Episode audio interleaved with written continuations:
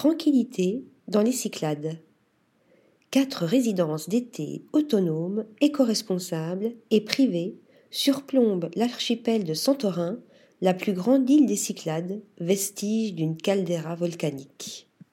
Ce complexe géométrique, signé par le studio Irazine Atinum, a été conçu de manière à être protégé des vents, tout en préservant l'intimité des résidents, la vue sur la mer Égée et le paysage méditerranéen.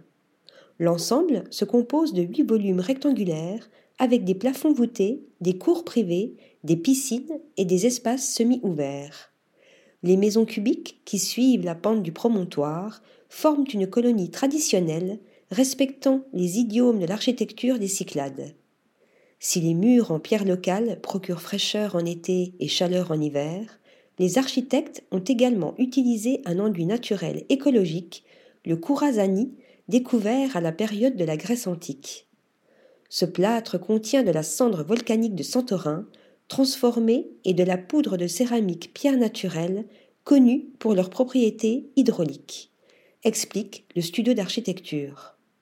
Autour, végétation et pergolas en bois et en roseau invitent à la tranquillité et au cœur des arches évoquées ainsi par Iraisine Atinum.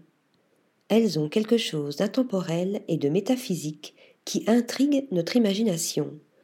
Comme dans l'œuvre de Giorgio de Chirico, remplie d'insouciance et de paresse estivale, de lumière et d'ombre, elles évoquent des sensations inattendues. Une réalisation inspirée et inspirante, lauréate de l'A plus Awards 2022 d'Architizer dans la catégorie Hospitalité. Article rédigé par Nathalie Dassa.